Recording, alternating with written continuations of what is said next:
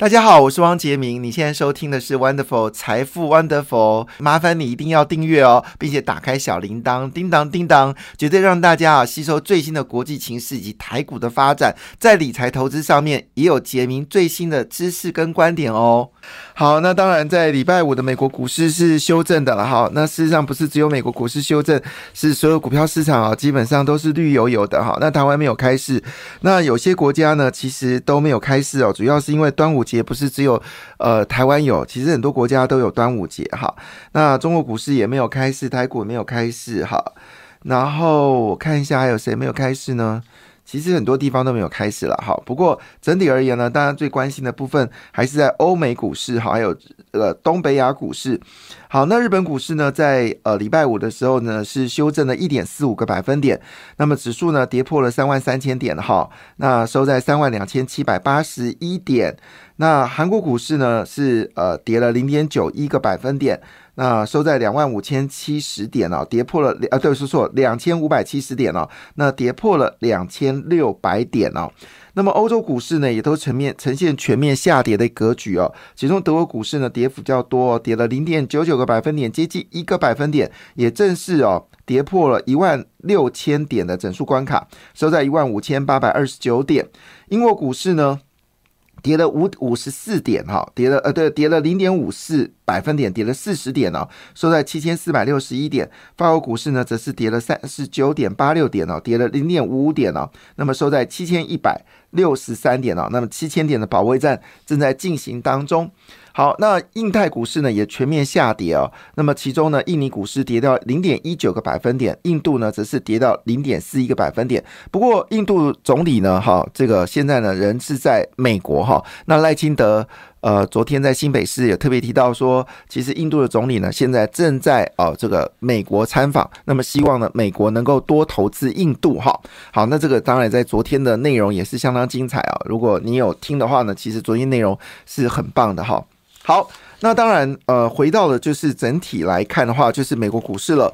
美国股市呢，在礼拜五的时候呢，是呈现全面修正的一个状态。那么其中呢，费半指数呢，修正幅度比较低，大高跌了零点呃一点七七个百分点。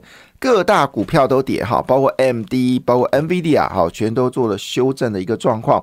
好，那当然，纳斯达克修正了一点零一个百分点，标准五百跌了零点七七个百分点，道琼呢则是跌了零点六五个百分点。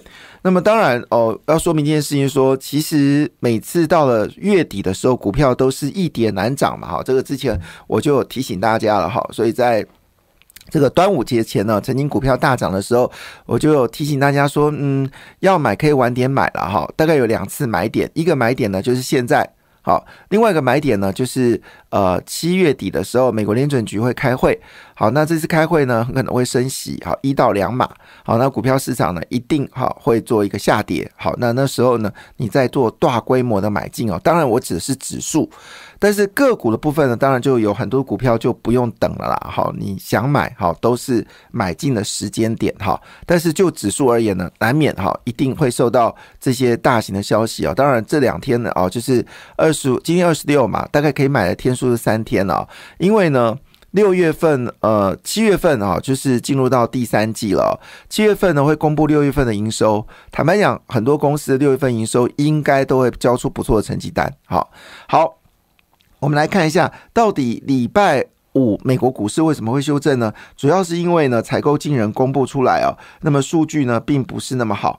那这个数据不好之后呢，使得整个美国股市呢都呈现了一个修正的一个状况。那么市场非常担心哦，美国经济到底是不是会呃在这个衰退哦？因为呢，美国二十年债跟两年债利差呢又又逐渐的扩大哈，现在已经。每二年期的债券利息比十年期的利率呢多了一点零一个百分点呢。从之前的呃，从二零二二年的八月份是只有相差零点呃零点三个百分点呢，到现在已经到一点零一个百分点。那么这也使得市场认为说，会不会出现问题呢？好，所以造成的美国股市呢，有投资人就做了一个获利了结的一个状况。但是呢，反观在美国联准局的态度呢，好，这个鲍尔等等的人呢，都已经暗示哦，美国应该还会再升息两码，所以经济会衰退又升息，当然对股票市场就产生影响。那么加上呢，七月呃十十五号开始呢，就要公布呃美国呃第二季的财报，那市场当然也有一定它的忧虑。好。那所以呢，这个情况下，不论是欧洲跟美国公布的 PMI 数据呢，基本上都不是那么的好。那么欧元区还是有属于融的状况啦，就是繁荣状况，但分数呢只有五十点三，创下五个月新低啊。刚刚给跟各位报告，欧洲股市最近都是跌多涨少。那美国公布出来结果数据也不太妙，是五十点三，呃，五十三分哦，这已经掉了大概三个点。那这三个点，当然市场就会令人担忧哈。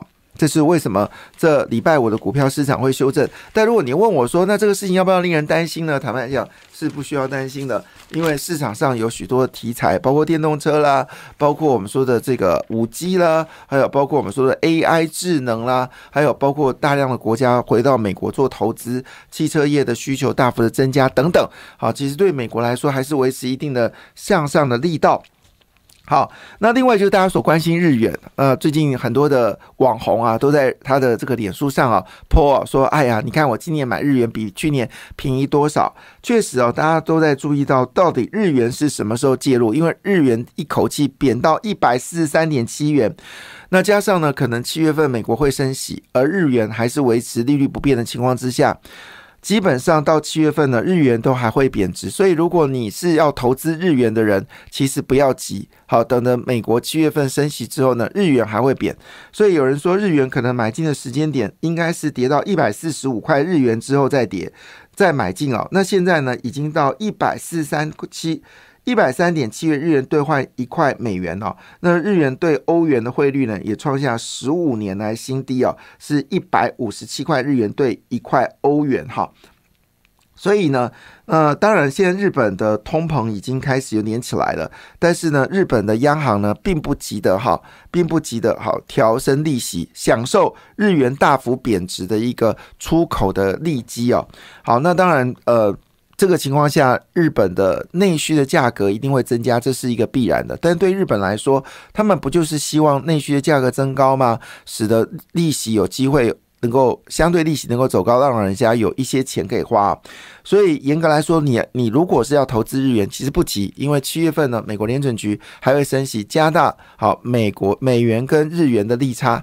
好，那所以呢，有人这么说，日元会贬到十月份哦，所以七到十月份呢是买进日元的时机啊。哈，好，那当然对于台股部分来看的话呢，上周三呢外资是买超了十七亿元哦，那么指数上涨十七点啊，收在一万七千两百零二点。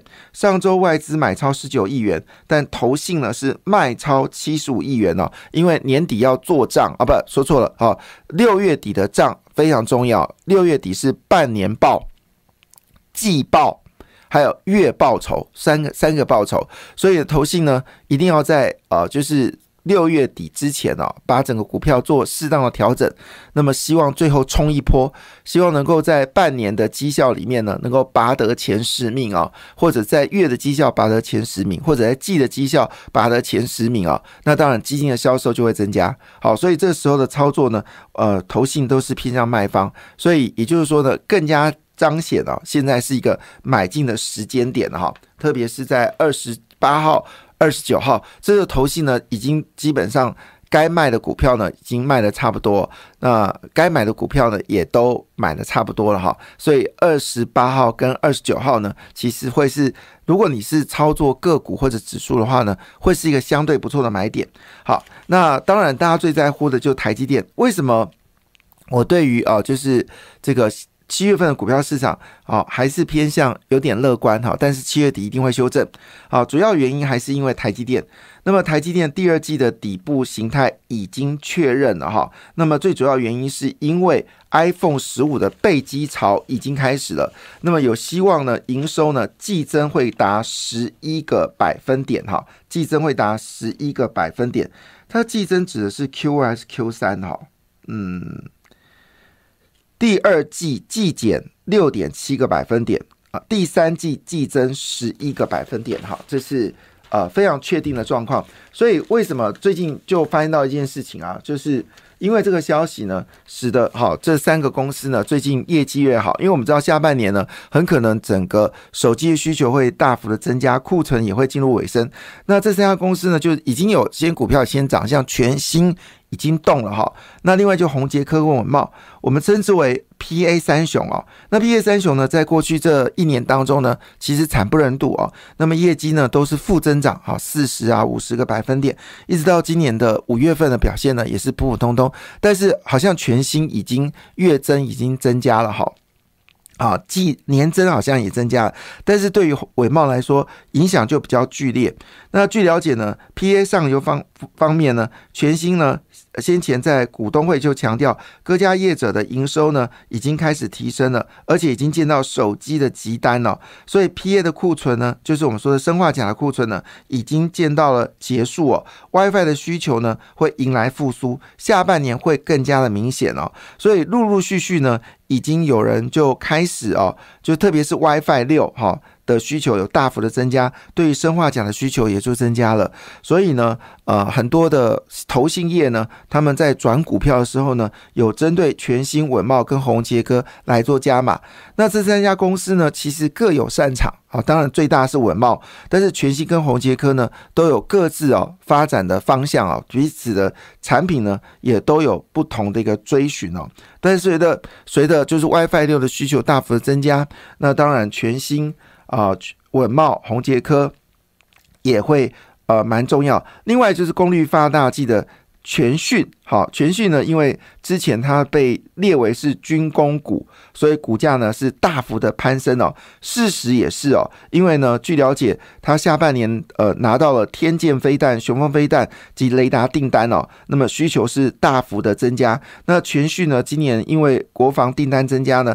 高毛利率的部分呢，有大幅增加。据了解，它的毛利率是高达五十六个百分点哦，它叫做五二二二的全讯，好，这跟全新不太一样。稳茂是三一零五哈，那全新的获利也在增加当中。好，这是我们从这个台积电赢到所谓的苹果订单来看，所谓的 PA 部分哦，包括了稳茂、宏杰科。全新跟全讯哦，好，都是跟 PA 有关的类股呢，表现的是相当的抢眼哦。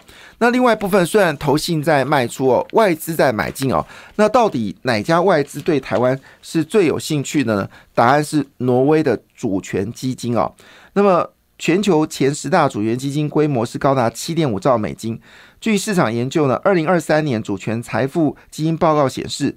中投公司所旗下管理的，就中国的中投呢，是最多，是一点三五兆美金呢，是规模最大。好，那第二名呢是挪威的养老基金啊，也是挪威的主权基金。好，他们他们国外呢是以养老基金呢作为主权基金的象征哦，但是我们有一些立法委员哦，竟然想的事情是让我们的外汇储备来做主权基金哦。那当然，我们的央行行长之前是说不可以，但是最近可能感受到立法委员有这样逼宫的感觉。他说也不是不能讨论，但不可以就是不可以哈。国际间除了中国呃，他是拿外汇储备来做主权基金之外啊，其实大部分的主权基金都是跟退休金是有关的。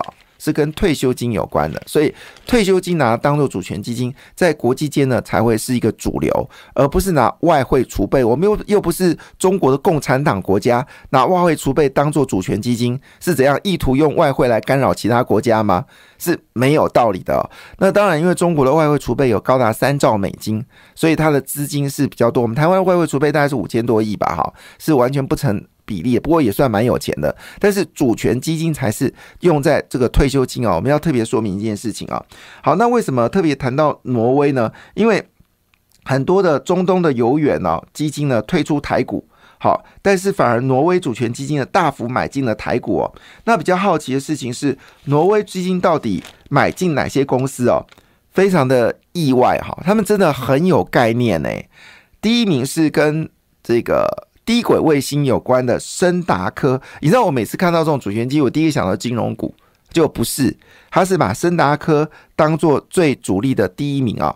第二名呢，就是跟氢交换氢气交换器有关的，这个股票也凶猛哦，它好像也从这个四五十块涨到了三百多块，还在往上走高，叫高利。